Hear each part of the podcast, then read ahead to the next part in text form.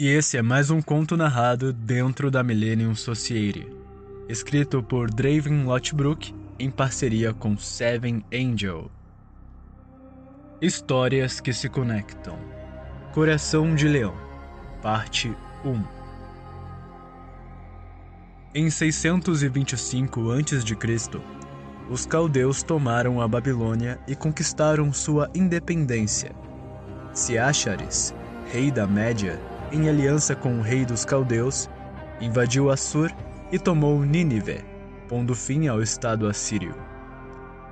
Nesta época, o jovem Draven seguia fielmente Elden Hasvelger, que o apadrinhou após o garoto derrotar Iskandar, o Conquistador, diante das tropas macedônicas tirando o rei de seu trono.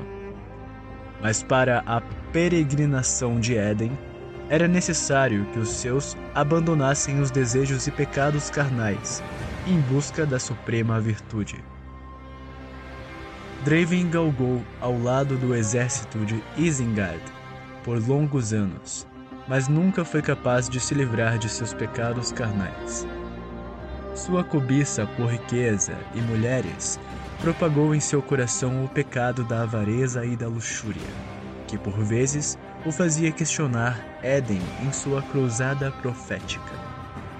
Certa vez, Éden disse que por mais que Draven se deitasse com mil mulheres e conquistasse todo o ouro do mundo, ainda assim não se veria satisfeito, pois seu coração foi tomado pelos desejos da carne e não do espírito.